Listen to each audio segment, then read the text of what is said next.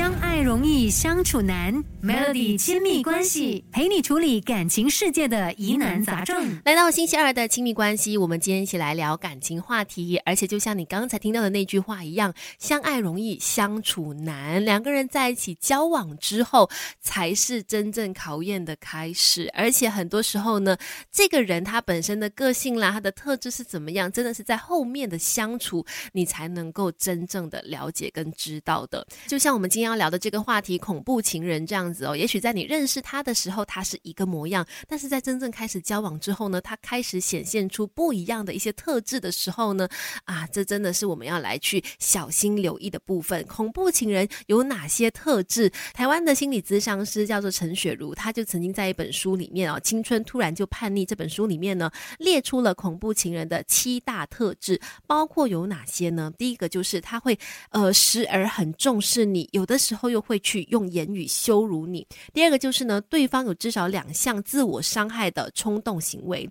第三点就是以伤害自己的方式去威胁伴侣，就是常常做出会伤害自己的行为。第四，他的挫败的忍受能力非常的低，情绪也很容易失控。第五，控制欲很强。第六，常常有妄想的，就是明明没有的事情，他就是凭空的去妄想出来，还把这样的一个想法呢告诉你。最后一点就是呢，曾经有说出动杀机的念头或者是一些说法，如果有出现以上特质的话，请你一定要赶快的远离他。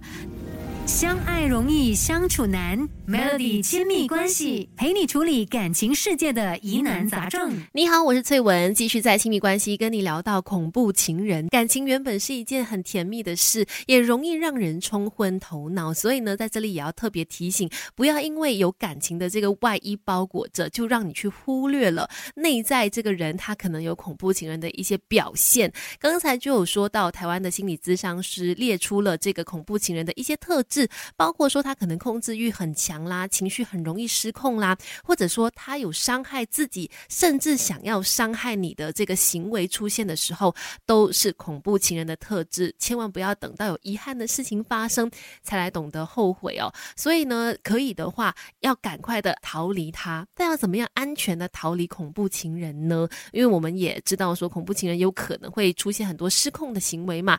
那所以，请你一定要保持理智跟冷。静，再去面对这个呃恐怖情人的时候，想要远离他的时候呢，记得以疏远的方式去取代激怒对方。就算你再怎么样不认同他说的话或者他做的事情，请你千万千万记得不要去激怒对方，不要再用言语去羞辱对方，或者再用其他的事情来去激怒他。最好远离他的方法就是慢慢的疏远对方，甚至你也可以试看用这样的方式，就是故意把自己可能打扮的很邋遢，让对方觉得哎你。配不上他，这样也是一个安全可以远离他的方式。再来，分手的时机也很重要，尽量选择白天分手会比晚上更加好。那是因为我们人的大脑前额叶负责认知思考啊，控制冲动、调节情绪嘛。那在白天运作了一整天之后，晚上的这个运作能力往往会下降，让人呢开始反映出内心的原始情绪。如果在晚上跟对方提分手的话，加上恐怖情人本身，他可能就难难以。控制自己的这个冲动情绪，